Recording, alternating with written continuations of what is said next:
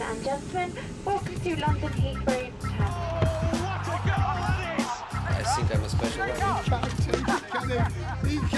Correspondentes Premier. That would be very nice.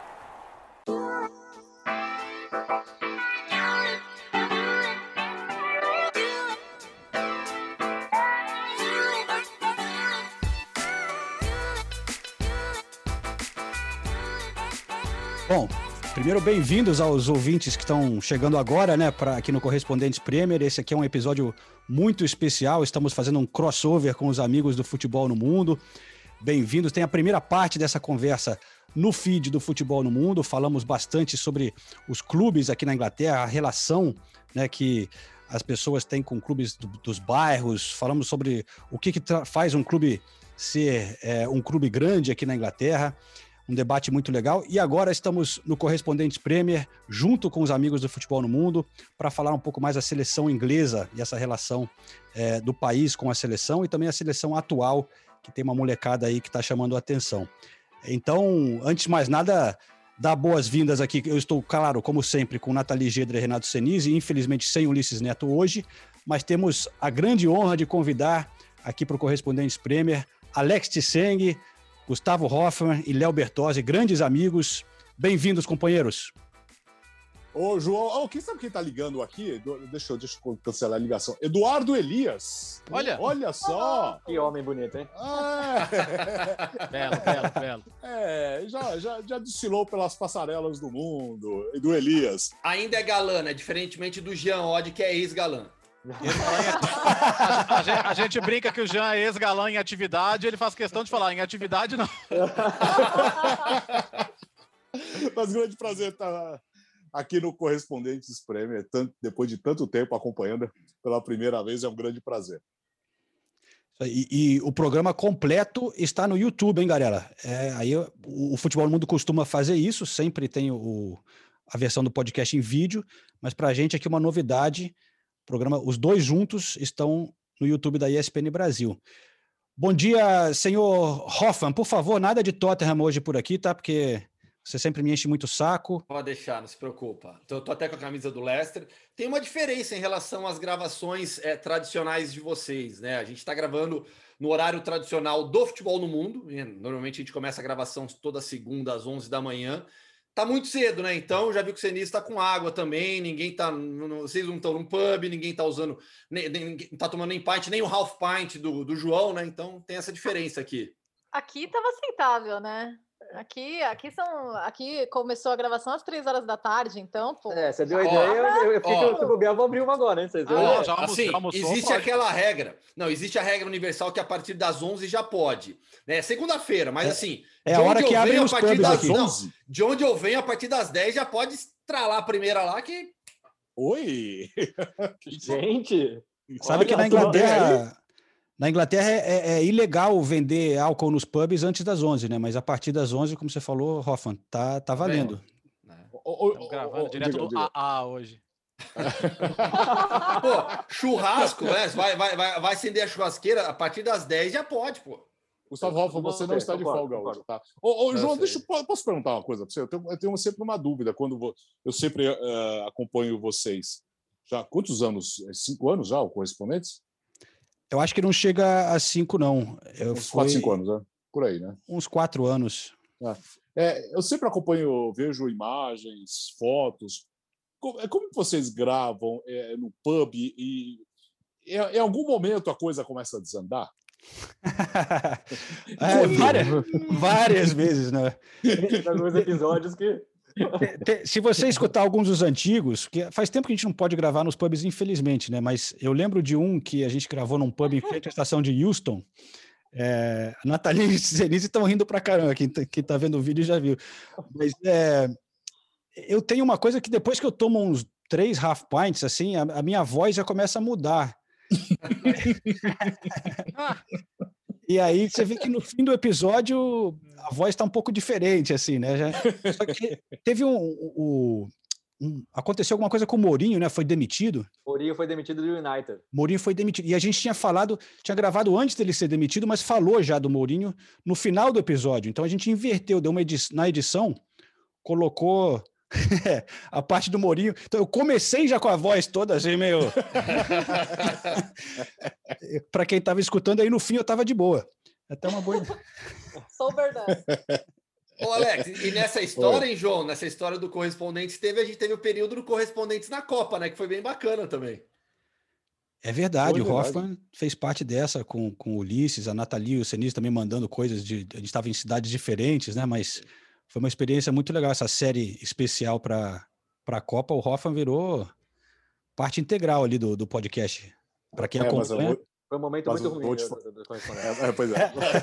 Mas eu vou te falar uma coisa, João. É, aqui, se a gente gravar com o Hoffman no pub, não, não, Não? não, não dá certo. Não dá certo, não dá certo. Rádio ele começa a ficar agressivo, né? Ele começa, Não, às eu vezes começa a saltar calmo. aqui, na, a- às vezes começa a saltar aqui na, na- no pescoço, você tá louco, não. Não, não, não, não corremos esse risco, não, João. A gente grava um dia num churrasco, então. E- Ah, piorou. A, a- a- a gente tá marcando isso aqui também, um passeio de barco que vai virar um episódio do Correspondentes, que vai ser legal, hein? Tomara, Pô. que, tomara que aconteça. Porra, A que gente vai demais. fazer um especial com o final do campeonato estaduais com o Gustavo. Nossa, não, pelo amor de Deus, velho. Tô fugindo disso daí. Nossa. Be. Bertozzi, você tem uma, uma bebida aqui da Inglaterra de, que você escolheria? Uma cerveja, alguma coisa? Ah, eu, eu acho que, a, que a, aquela, aquela Guinness bem bonitona, bem pretona mesmo, essa cai bem, né? Aí é da Irlanda. Não, mas é britânico, Gustavo. É, tá. É, das Ilhas Britânicas. Você entendeu, só tá querendo ser chato. O Hoffman é é muito chato, mas novidade. ele tá certo. É. Obrigado. Mas não, serve, não, não serve Guinness na Inglaterra? É isso? Serve, Chegar lá e pedir uma... Então, ué. Pô. Serve Guinness aqui, não vai servir lá, pô? Tenho na geladeira aqui. É, então. Ah, não, mas, mas a Guinness tem que ser, a- Guinness tem que ser pint, cara. É. É. se, se tem uma cerveja que faz diferença, todas fazem, né? Mas a Guinness, tirada ali do, do, do pub, Nossa. pai, nossa, coisa maravilhosa. É, enche metade do copo, espera a espuma baixar, enche, enche a outra metade. Nossa, saudade disso. Faz um ano que isso não acontece aqui também. Saudades. Você não me perguntou, João, mas eu respondo. Fullers, para mim é algo maravilhoso. É Gosto. tipo a Ale. A né? India, a India Pale, a India Pale Ale deles. Tá. É gostosa mesmo. Boa, Muito boa, boa. escolha. Achei que alguém fosse falar da Newcastle. Eu também gosto. Newcastle é, Oh, é eu o uniforme, para mim, um dos uniformes mais clássicos que tem no futebol inglês, né? Aquele do Newcastle, com o patrocínio da Newcastle Brown Ale. Com a estrela, até- né? Beber Viu, até o é? Steve Bruce cair, viu?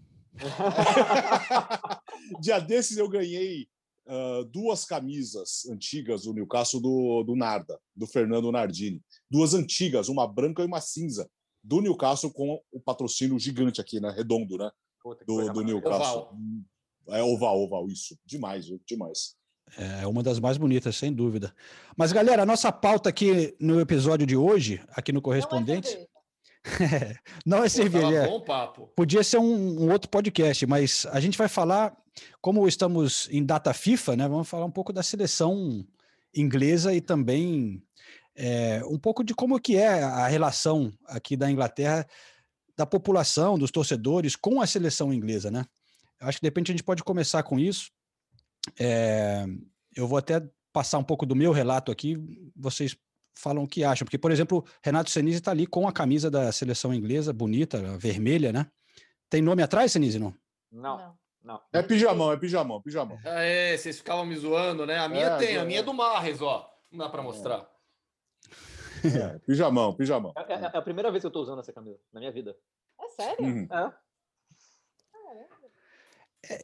Eu tenho uma camisa do Rooney que também que eu, que eu uso pouco aqui na Inglaterra, para falar a verdade, e, e é exa- exatamente isso que eu queria abordar aqui, porque foi uma pergunta do Bertozzi, quando a gente estava discutindo a pauta aqui do programa, ele falou da relação que o povo tem com a seleção da Inglaterra, né? E, eu acho que é, é- é curioso aqui que pelo menos a, a experiência que eu tive, as pessoas onde, com quem eu convivi, onde eu cresci aqui no norte de Londres, indo para a escola, era uma relação bem diferente com a seleção do que eu estava acostumado no Brasil, né? No Brasil, quando eu era pequeno, tinha aquela coisa de pintar a rua, todo mundo se empolgar com a seleção, se bem que alguns episódios mudaram um pouco a relação do Brasil, a gente pode falar disso daqui a pouquinho. É, mas aqui na Inglaterra, eu acho que por conta da, da, da torcida inglesa, né, dos anos 80, anos 90, que foi a época que eu vim para cá, era aquela época dos hooligans, né, que causavam vexame nas viagens pela Europa, né, cara? Você os caras eram foda mesmo, quebravam tudo, é, violência pra caramba, tinha racismo envolvido, né? E, e, e, a seleção ficou muito associada a isso, né? E a própria bandeira é, da Inglaterra foi apropriada na época pela Frente Nacional aqui, a National Front, e que faziam passeata quando eu era moleque, a gente ia para passeata contra eles, né, os racistas, e eles todos com a bandeira da Inglaterra, com a camisa da Inglaterra, e, e tem muito essa conexão né, de hooligans com racismo é, nessa época, especialmente os hooligans da seleção. Então, tinha muita gente aqui na Inglaterra com quem eu convivi que tinha um pouco de vergonha de, de torcer pela, pela seleção por causa disso. Eu nunca vi um amigo meu com uma camisa da seleção inglesa, para vocês terem uma ideia. É, eu acho isso uma coisa bem interessante, uma coisa que a gente até pode falar no Brasil também mudou um pouco como as pessoas é, olham para a camisa da CBF, né, a camisa amarela agora que também foi apropriada pelo, é, enfim, pelo presidente. Exatamente. Muito obrigado. Fiquei com receio de falar, mas não tem por que segurar. Mas então é, é, é, uma relação estranha aqui. Claro que em Copa do Mundo e tal, Nathalie e Senise já viveram aqui épocas de torneios internacionais e contagia assim o país. As pessoas acabam torcendo, indo para os pubs e tal, mas é uma relação bem diferente que eu acho que é uma coisa que vai muito longe. É, tem essa coisa dos hooligans e também vai muito mais a fundo, talvez, a questão de da, da a época de império, né, de colonização, de você ter um pouco de vergonha desse, desse nacionalismo que, claro, uma parte da população tem orgulho disso, mas tem uma parte da população que tem um pouco de vergonha de se associar a esse tipo de coisa, de, de ficar com a bandeira, e a seleção carregou isso por muito tempo.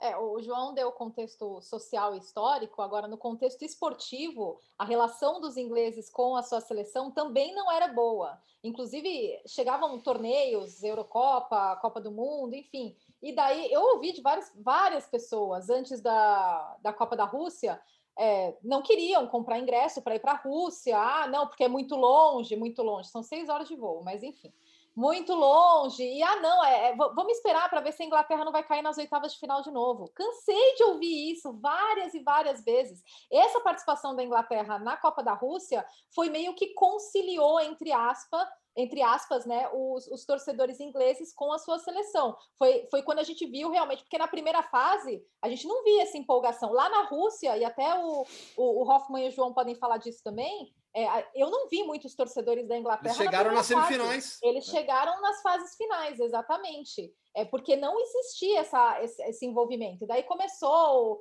It's Coming Home, que a gente não aguentava mais ouvir, mas enfim, é, a relação era bem mais fria, bem mais cética, bem mais distante. É, verdade o que você está falando, mas também teve, colocaram muito terror aqui por parte da imprensa do perigo de ir para a Rússia, né? O, iam atacar os ingleses, os hooligans iam especificamente queriam pegar os, os, os torcedores ingleses e tal, né?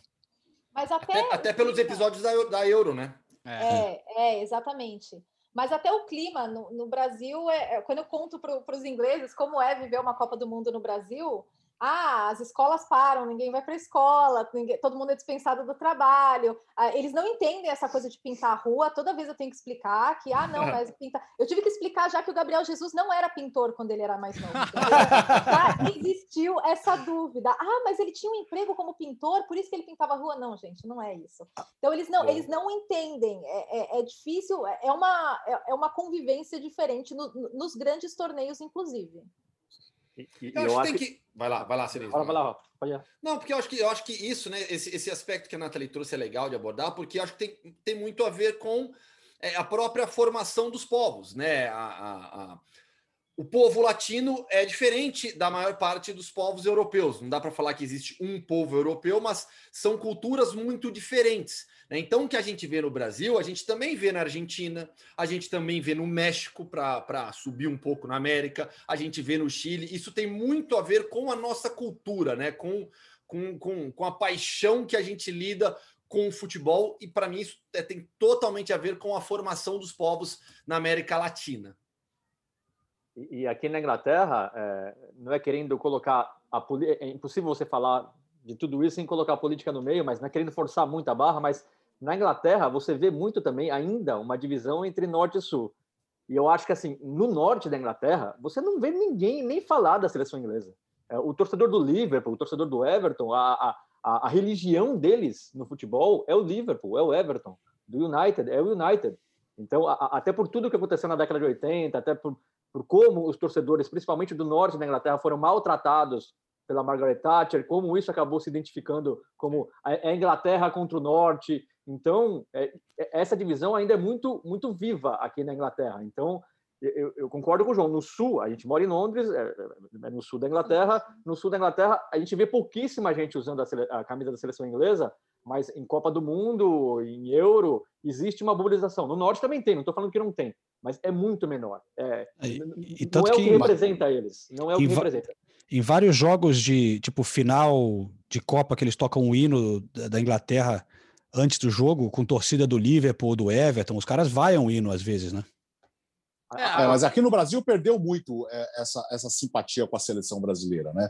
Ela vem perdendo ao longo dos anos. Acho que por falta de, de grandes ídolos, falta de referência, essa questão de, do Brasil nos amistosos, não jogar no Brasil, sempre jogar muito longe, aí os horários também não ajudam, porque a gente tinha durante muitos anos uh, jogos aqui no Recife, jogos no interior do Brasil mesmo, né? no Norte, no Nordeste, no Sul, para criar essa, essa, essa simpatia que foi perdida ao longo dos anos. É estranho, né? Porque você tem uma legião muito grande de pessoas que gostam do Neymar e tem uma uhum. outra que não gosta, que odeia o Neymar. Então sabe, cria sabe. uma. Fica essa coisa de Neymar para lá, anti-Neymar para cá, e não cria nenhuma afinidade, nenhuma simpatia com, com, com a seleção brasileira. Tanto que, que uh, quando lança a camisa do Brasil, praticamente você não vê ninguém comprando. Agora, quando lança uma camisa de clube, tá cheio de, de eh, da, da, molecada que usa. É, né? aí, aí acho que casa com uma coisa que o João falou lá no começo, né? A, a apropriação da camisa da seleção como, como símbolos aí de, de, de, um, de um nacionalismo barato e bem perigoso, né? Então acho que tem um pouco a ver isso aqui também. O que eu acho que é parecido em alguns aspectos é aquela coisa do, da, da auto-ironia. Quer dizer, o, o inglês sabe que a seleção dele provavelmente vai fracassar. Então, em vez dele criar expectativa, né? De vez em quando, quando ele acha que vai bem, ele mete o It's Coming Home, como vocês estavam falando aí, né? Mas no final das contas, ele sabe que provavelmente vai dar errado. Então, já que provavelmente vai dar errado, ah, não ligo, ah, não tô nem aí, ah, eu quero saber do meu time mesmo, odeio a data FIFA, o jogador vai voltar machucado. Acho que passa um pouco por aí. Aqui no Brasil, eu acho pior. Porque, quando, porque aqui, a, até que aconteça o fracasso, é uma arrogância desmedida. Né? Todo mundo tem que abaixar a cabeça para a poderosíssima seleção brasileira, como se o Brasil fosse atropelar todo mundo e se perder por culpa dele mesmo. Até hoje a gente vê isso em relação à Copa de 18. Não é que o Brasil perdeu para a Bélgica, que era uma seleção tão boa quanto, no mínimo. Em um né? puta jogo, né? Um baita jogo de futebol. Não, mas ninguém aceita. Quer dizer, o Brasil que ia atropelar todo mundo, em 14 a mesma coisa, o Davi Luiz ia ser o novo presidente do Brasil, a pessoa mais carismática da, da, da face da terra, e aí depois do 7 a 1 virou meme. Então eu acho que hum, a semelhança eu vejo nisso aí, né? No sentido de que quando você, quando você acredita que vai dar certo, é, aí você tá junto. Mas quando você percebe que vai dar errado, você pula do barco. Nisso eu acho que eles são muito parecidos. Mas sabe que assim, Bertozzi, é... obviamente eu estou de acordo que a camisa da seleção brasileira foi apropriada é, por esse nacionalismo barato. Isso é fato. É, evidentemente, eu conheço muitas pessoas que falam: eu não vou nem chegar perto da camisa da seleção brasileira por conta é, do que ela representa hoje politicamente. Mas eu entendo também que essa, essa, esse enfraquecimento, Alex, da, da, da, da simpatia pela seleção brasileira é, é anterior ao movimento político atual que se apropriou da camisa da seleção. Então, o, o, momento enfraquece ainda mais, mas esse enfraquecimento já vinha acontecendo.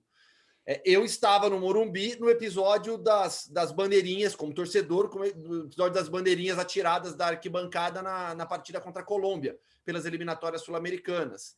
É, eu não vejo a seleção brasileira nos anos dois, final dos anos 2000 e toda a década de 2010 com a mesma simpatia da população que ela teve nos 15 anos anteriores. Eu acho que é, há uma mudança clara, é, que, que estava, havia uma mudança clara em andamento e que foi consolidada com o nosso momento atual. Por quê? Aí eu acho que tem a ver com o distanciamento do brasileiro com seus ídolos, com atletas que, que vão para a seleção brasileira sem necessariamente terem é, jogado no Brasil com destaque. Isso não é um problema de maneira alguma. Estou analisando mais é, sociologicamente mesmo essa questão.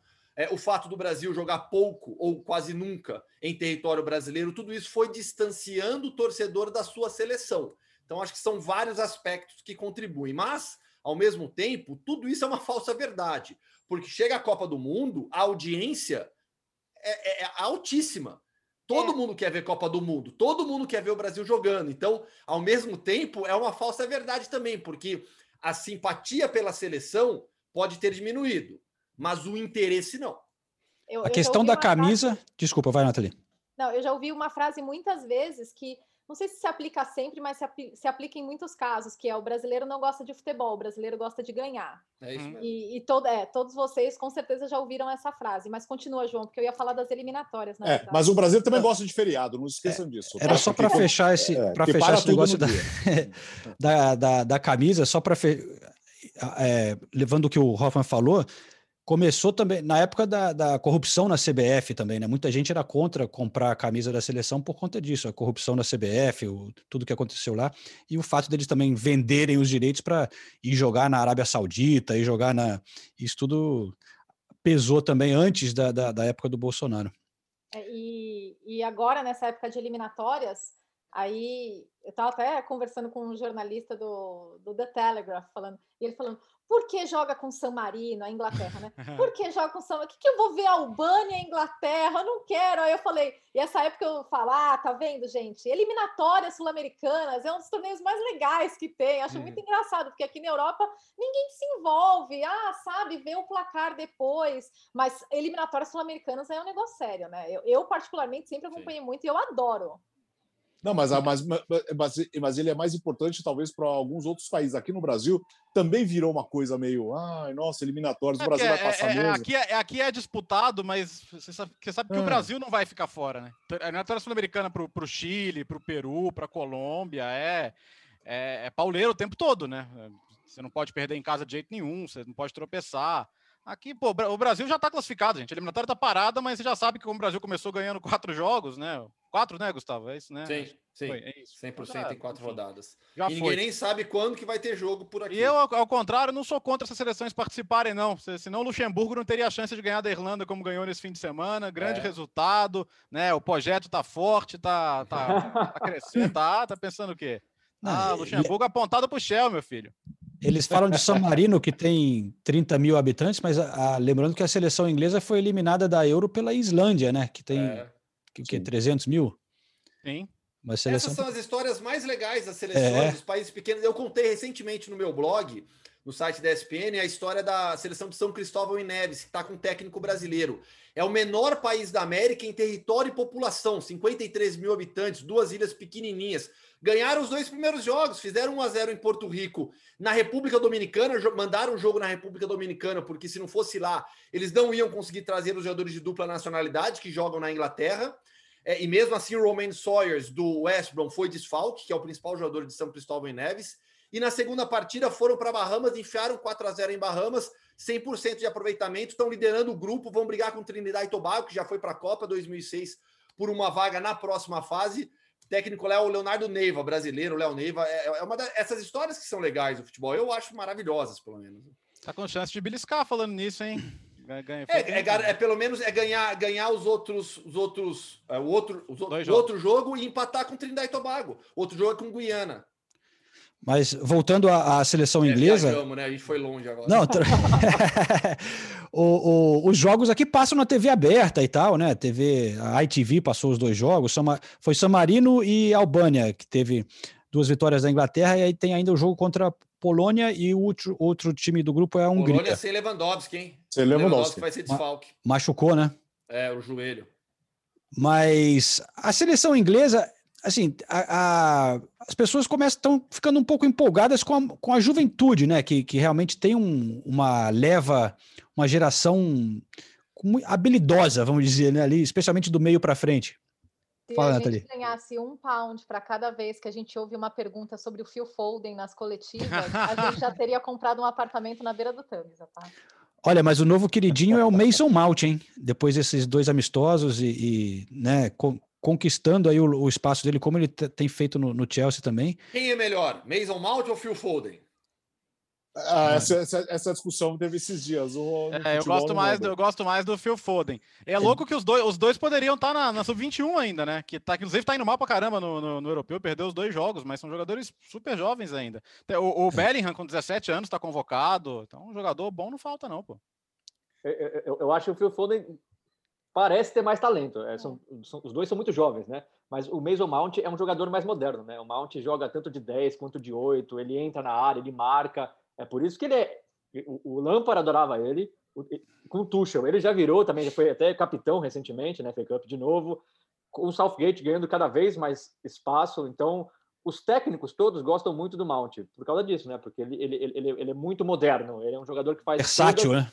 É, e, e, e, e, ele, e ele também é um cara de grupo, todo mundo gosta dele, é impressionante. Você não ouve ninguém falando mal do Foden, do, do, do, do Mason Mount.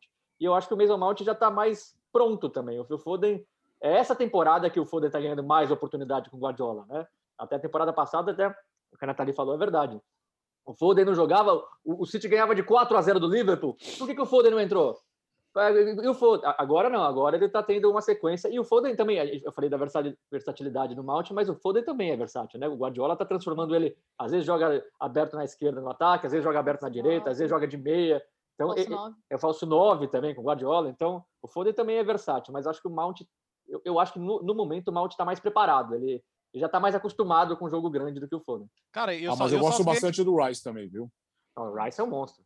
É, e, outra função e, também, né? E ele, e ele é sim, é um sim, que, sim. que podia jogar pela Irlanda e acabou escolhendo a Inglaterra porque chegaram chegou a jogar, nele... né? É, é chegou, chegou, a jogar. jogar. E aí eles falaram, cara, vem porque você vai ser titular, fundamental. Aí ele aproveitou essa oportunidade.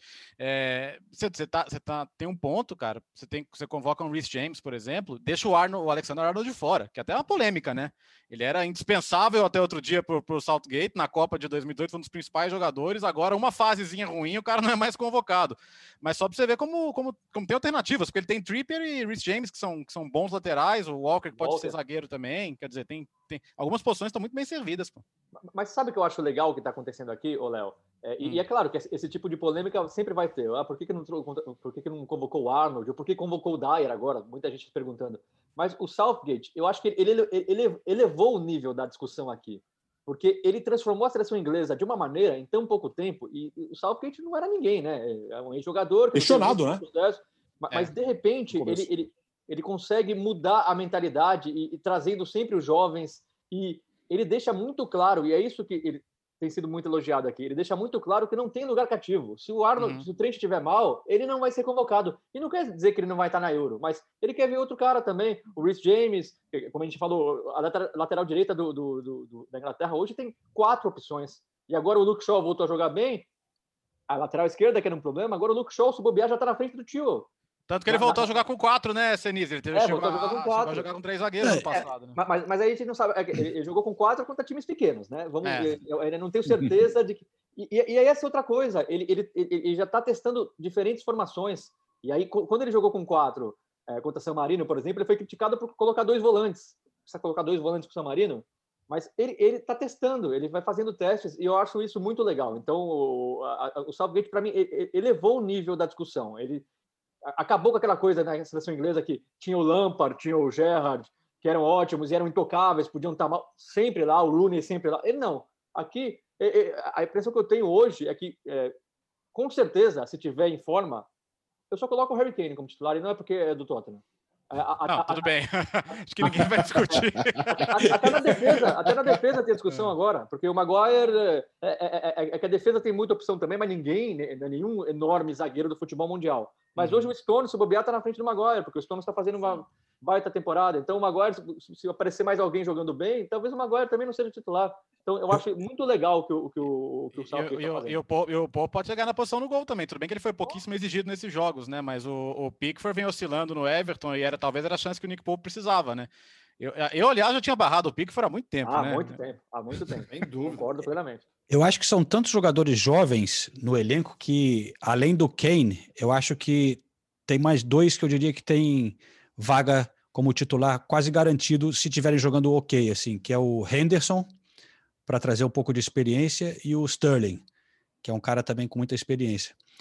É, é, é minha opinião, porque senão, se você tirar esses caras, mano, é só moleque de 22 anos ali. É Jadon Sancho no lugar do Sterling, é Grealish, Madison, Foden. Rashford, Não, é Rashford, eu esqueci do Rashford. Rashford. Então, é, quantos anos tem o Bellingham? 17. 17, né? É. Ah, e esse moleque vai evoluir muito ainda. Ele tem aproveitado muito bem todas as chances no Dortmund, entra e sai do time, mas ele tem um talento, uma noção tática do jogo absurda. É muito bom jogador o Bellingham.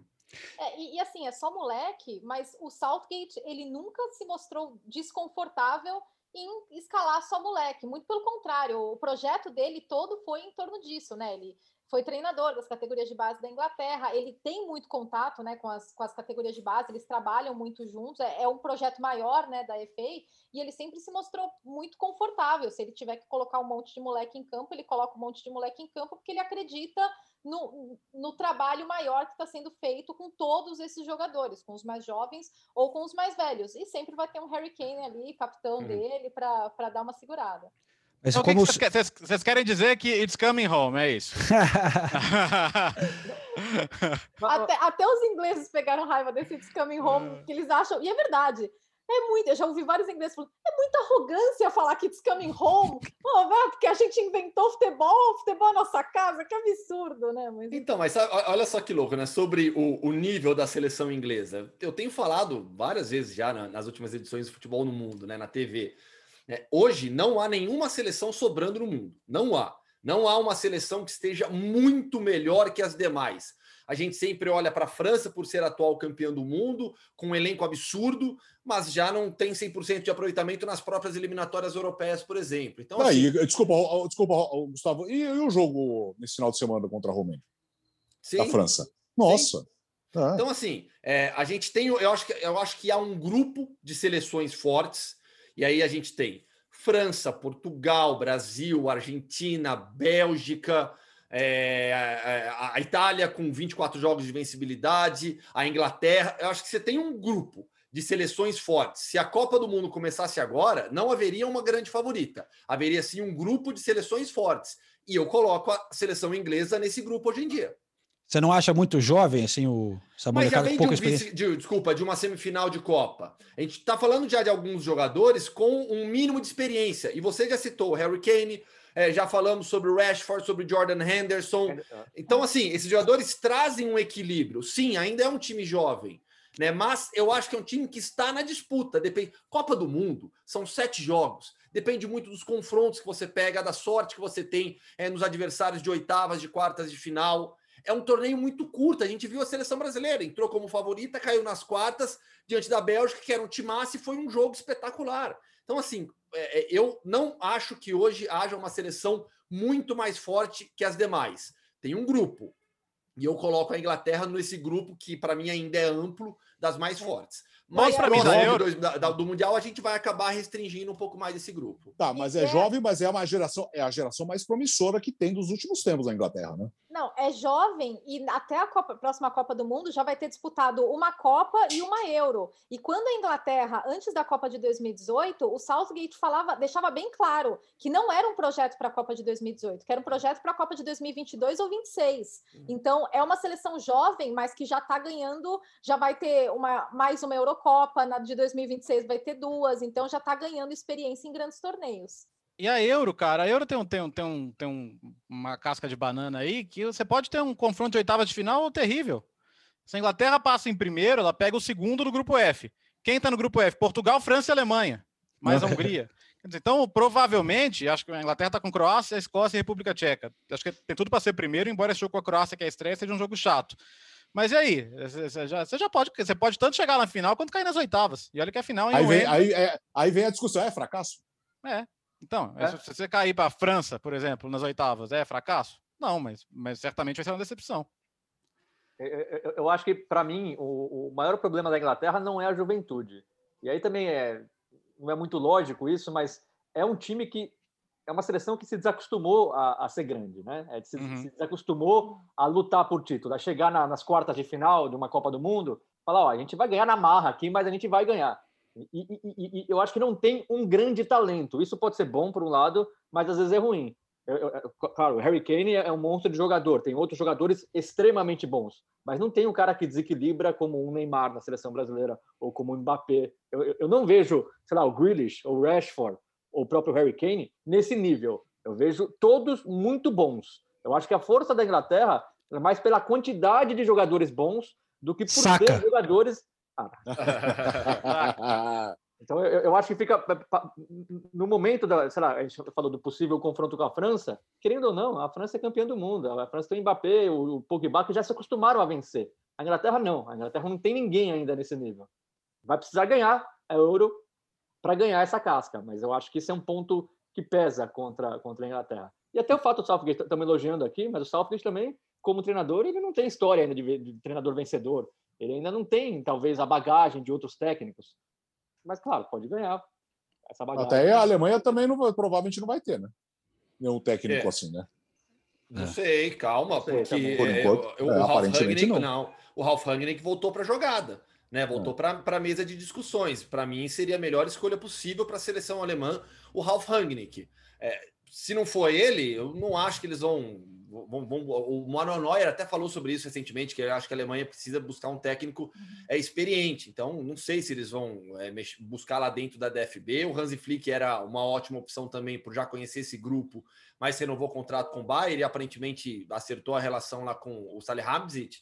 Não sei, mas está falando de seleção inglesa, né? Mas podia pegar um, a Alemanha podia pegar um técnico estrangeiro, vir buscar o Mourinho no, no Tottenham. Tá? Pô, vencedor, pode, olha, tá pode ficar com o Mourinho. E, e, a Alemanha não busca um técnico estrangeiro, mas nem ferrando.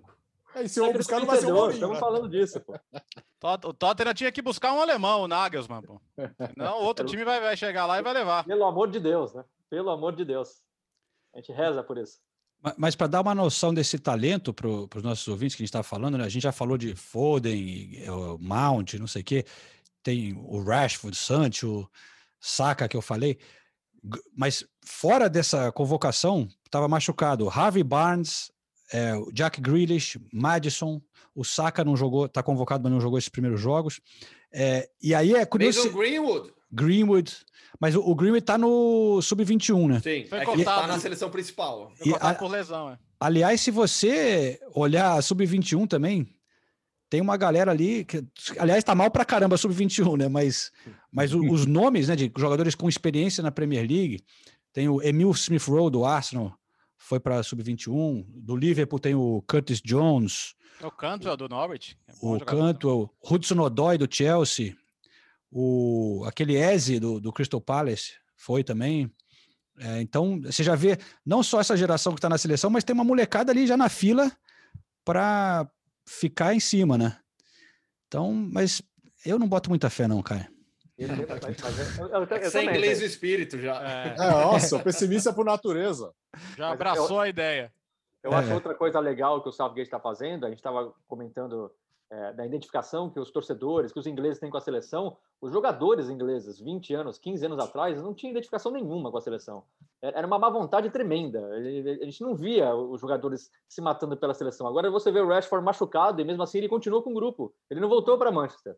Ele continuou com o grupo, não podendo treinar, sabia que não ia poder jogar porque estava machucado, mas continuou lá. Então, é, você é. vê que os jogadores hoje fazem questão de estar com a seleção inglesa. Eles é. gostam. É, parece não é o caso do Brasil. Não, não, e tem um negócio de saber lidar, de saber lidar com os garotos, tipo o caso do, com o Foden e o Greenwood na Islândia, que eles chamaram as meninas pro quarto, da pandemia e tudo. Ó, cê, cê, cê, eu, tô, eu tô deixando vocês fora da próxima convocação por isso, isso e isso.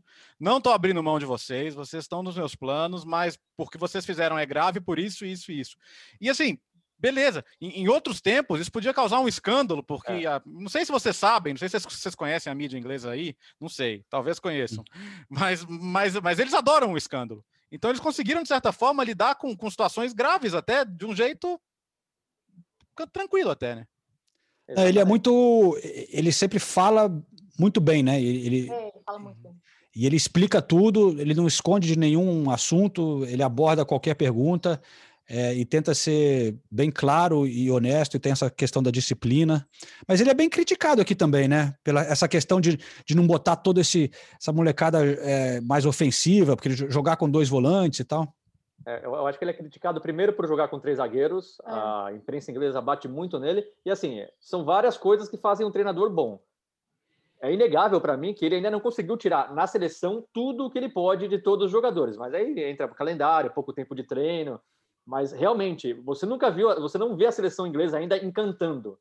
E quando você vê, por exemplo, a seleção inglesa jogando contra a Albânia, ganhou de 2 a 0 ali, meio protocolar, perdeu chances, podia ter feito mais, mas não é um, jogo, um futebol que encanta ainda. E, e, e, a imprensa inglesa, em geral, até empolgada por essa quantidade de talentos que a gente falou, é. eles já querem ver o time encantando. Eles já querem ver o, o, o Southgate vai conseguir? É. Não sei. É. Mas realmente o time ainda não jogou tudo que pode jogar. É, é teve a fase da lua de mel com ele, que foi na, na Copa do Mundo, que todo mundo se vestia de Southgate e comprava um colete. ah, é, o coletinho. É. Mas assim, quem, quem tá encantando hoje entre as seleções? Não tem nenhuma encantando. Bélgica. Esse é o ponto. Não tá, não tá. Não. Sabe, esse é o ponto. Hoje não tem nenhuma. Talvez mais próximos já da Copa de 22, que vai ser no final do ano que vem, a gente tenha um grupo mais restrito, mais definido de algumas seleções que serão as candidatas ao título. Hoje está tudo muito aberto para mim ainda. E até um ponto que eu estava pensando aqui em relação a, a, um tópico que o Senise citou, a questão da, da casca, né, da seleção, que eu, poxa, eu estou de acordo mesmo. Eu acho assim, é, você não disputar títulos regularmente é, mexe com a cultura do vestiário sabe? E hoje a Inglaterra não tem no vestiário da seleção essa cultura vencedora que o Brasil tem. O Brasil entra numa Copa para brigar pelo título. Se não ganha o título, é crise, é, é, é confusão, é pressão, porque há no Brasil uma cultura vencedora no vestiário, isso é indiscutível. Na Inglaterra, não. Mas aí eu acho que tem um ponto favorável em relação a alguns dos principais jogadores da seleção inglesa hoje.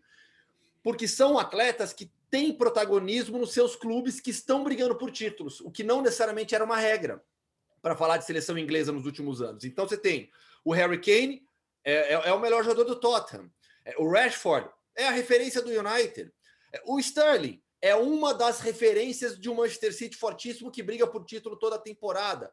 O, o Jordan Henderson é o capitão do Liverpool. Então eu acho que ao menos analisando por esse aspecto dos clubes, os jogadores é, quando vão para a seleção, eles acho que aos poucos vão carregar um pouco dessa casca também, dessa cultura vencedora para o English Team.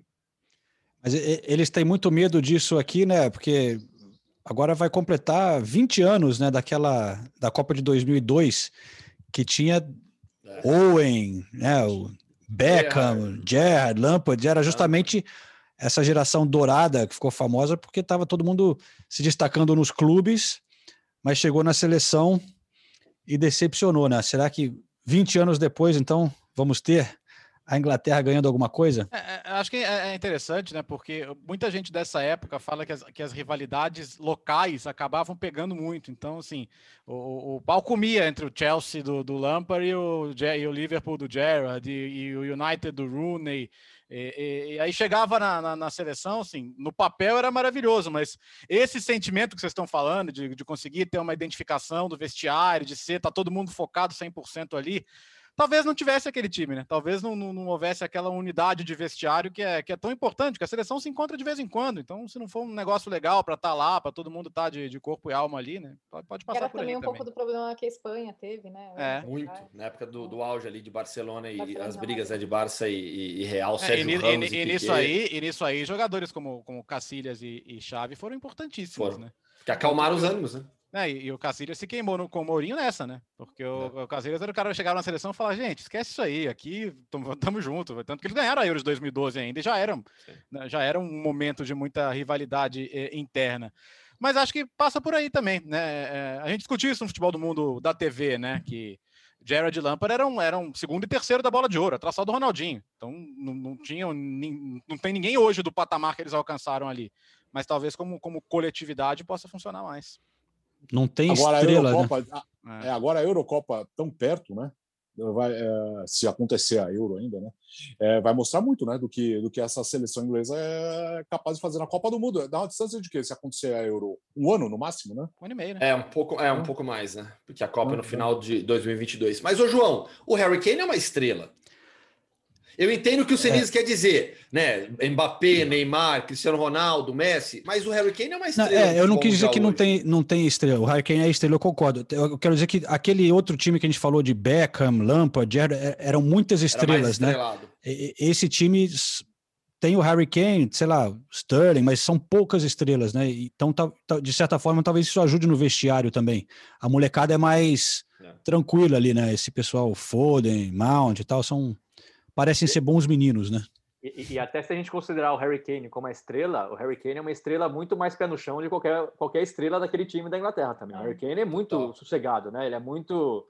Não quer aparecer, não quer saber de cabelo bonito, marca de chuteira, nada disso. Ele quer jogar futebol, fazer gol e conquistar títulos. Não consegue. Mas, né? talvez, mas, mas talvez por isso ele não seja. É, mas talvez por isso que ele não seja aquele pop star que muitas vezes uma seleção precisa, uma referência, né? Aquele cara assim, tipo, nossa, olhando para ele. Não, ele, é, ele é uma estrela, mas não é aquele cara que você olha e fala assim, nossa, é referência da seleção. Sei, eu, eu, eu tenho ele como referência. Eu acho que não. É, eu, eu, acho eu já não tenho tanto assim. Eu tenho. Eu não é, tenho, assim. Tem, quem critica, tem gente que critica a Copa do Harry Kane que os gols no mata-mata sumiram, né? Que ele se consagrou naquela fase de grupos mais tranquila e que nos jogos grandes ele acabou não aparecendo. Mas assim, acho até outro dia falavam isso do Lewandowski, cara. Até não, é. não é até outro dia, dois anos atrás, é até a Messi, Champions do isso do Messi na Argentina. É, né? entendeu? Não, pois é. Cara, é bom, é bom, pô. Agora, 47 é... gols em 42 é. jogos pro Lewandowski na temporada, somando clube e seleção. Eu até ia perguntar para vocês, até fugindo um pouco, não fugindo tanto do assunto seleção, mas porque envolve o Hurricane, eu falei aqui, eu vou aproveitar a presença de, dos companheiros aqui, eu falei aqui dois episódios atrás, dois ou três do Correspondentes Premier, que se a Premier League acabasse hoje, para mim não tinha discussão que o Harry Kane é o melhor jogador da Premier League. E fui criticado por alguns companheiros de podcast. Eu queria saber a opinião de vocês. A Premier League acaba Nossa. hoje. Eles, eles acaba estão hoje. seus companheiros estão certos. Que que é, é isso? Toma essa. Quem é o melhor jogador da Premier League? Para mim, fica entre Bruno Fernandes e Gundogan. É, eu, eu, eu voto obrigado, no Bruno Bertozzi. Fernandes. Eu voto no Bruno Fernandes. Senise se arrependeu de levantar o assunto. O, o, Harry Kane é o artilheiro da liga e é o cara com mais assistências na liga e é o líder de um time que está lutando pelo. Vai pelo... ganhar a chuteira de ouro, então. Pelo amor. E o Bruno tá, depois de tudo isso. E depois Bruno de Fernandes, tudo a temporada atual dele não é tão boa quanto a, quanto a passada. O Bruno Fernandes é, continua sendo, lógico. Não estou criticando o Bruno é, Fernandes. É um monstro de jogador. Mas se na mas, temporada mas, passada mas, ele apresentou aquilo e nessa nem é o melhor Bruno Fernandes que a gente já viu no United. Mas a temporada passada ele só, ele só não ganhou porque chegou no meio, né? É. Não, sim. Ah, Senise, continue o seu lobby lá no, nos próximos episódios. Nessa daqui você fracassou. Vou se arrepender disso no final da temporada, o Harry Kane vai ser eleito. Não, mas, vou, mas, não, não, mas você está dizendo se o campeonato acabasse hoje. É. Mas ele está na disputa, tá bom? Tá bom assim? Bom, se ele não tivesse na disputa, quem ia estar tá na disputa? Seleção, seleção, da temporada, talvez ele entre. é, aí pode ser. Porque, assim, escuta, é, o melhor jogador, o melhor jogador do campeonato de um time que vai ter, se terminar hoje é o quê? O sexto? É, então, mas esse é o problema. Aí é, a gente cai na discussão de torcedor. Porque o torcedor não, que, que é, é, coisa. O Messi não tem nenhuma Copa do Mundo, então é. como é que você vai comparar com o Pelé? O Harry Kane ele acaba sofrendo muito por causa disso, e eu acho injusto. Eu, eu é. até já falei também no correspondente. Eu, se eu fosse o Harry Kane, eu já teria saído do Tottenham. Se, se, pra, não, isso também, ele, com certeza. Se para ele ser considerado um, um, grande jogador, você está disputando ali to, todo ano o melhor, o melhor da Premier League, se ele precisar sair do, do, do Tottenham, que saia, porque ele é ele está sempre entre os melhores, mas nunca é considerado porque o Tottenham não chega. É, aí eu acho que é aquela discussão que a gente já teve várias vezes em relação à premiação individual, né? É, é, quase sempre leva-se em consideração o desempenho coletivo e não apenas individual. A gente já viu na Inglaterra mesmo o Juninho Paulista ser eleito o melhor jogador da primeira divisão inglesa, estando lá embaixo com o Boro. É, vai, vou usar um exemplo recente de outro esporte. Russell Westbrook na NBA na primeira temporada dele de média de triple-double. Nem chegou perto de luta pelo título, foi eleito MVP. Eu acho que às vezes. Não entendi é... nada. Aqui é futebol, hein? Ah, vai, larga de ser mal. Tá viajando também. Ah, vocês são tudo Viajei. mal. É a questão Bota a legenda é aí. individualmente. É, traduz, é, né? então, mas é, mas é isso. Querendo ou não, o Harry Kane acaba sendo contaminado por isso. É. é. Bom, resumo da história. O Tottenham é um time pequeno demais. É, coitadinho do Harry Kane. Mas, pessoal, eu acho que a gente está chegando. É um ótimo momento para terminar esse episódio, porque a gente termina feliz. É, daria para ficar aqui conversando com os amigos do Futebol Mundo o dia inteiro, é sempre um grande prazer. Saudades demais de poder encontrar esse pessoal. Quem sabe, de repente, em breve a gente toma essa Guinness com o Bertozzi, essa oh, Fuller's Ale com o, com o Hoffman. Eu tomo o, todas. A biritinha ali do Alex, está usando uma bela camisa hoje. Obrigado. Muito legal fazer esse crossover. Fica o convite para os nossos ouvintes, então, de ficarem ligados também no Futebol no Mundo, podcast no ar toda segunda-feira e também no canal do YouTube da ESPN. Senhores, faremos mais uma, né? De repente, no final da temporada. Boa. Foi um prazer, né? Ah, vamos combinar já, né? Assim que terminar a Premier League. Aí grava, aí grava em outro horário, vocês em um pub já e a gente, cada um em casa, mas bem, bem equipado também. É, é, é muito provável continuaremos em casa. Aqui no Brasil, estamos ferrados. Hum. Ô, Nathalie, escuta, nós estamos gravando agora, só que daqui a pouco precisamos trabalhar, né? Não, cara, eu, é que, eu, é trabalho, não, não, não, é, é que mudou o horário, começou o horário de verão aqui, né? Então, o futebol no mundo, ele sempre começava às 5 da tarde aqui, e agora vai ser às 6. Só que eu tinha hum. esquecido disso. Então, assim, agora são 15 para 5, eu tava desesperado. Falei, meu Deus do céu, o futebol no mundo vai começar em 15 minutos. Não, mas... A gente vira a chavinha aqui e entra no ar aqui, nós. É, vambora, já, já, tá aqui, é, já, já começa tá... agora. É. Mas enfim, bom, bom trabalho para vocês. É, Nathalie e Senise, a gente se fala na semana que vem. Muito obrigado, companheiros. Até a próxima. Obrigado, João. Valeu, gente. Valeu.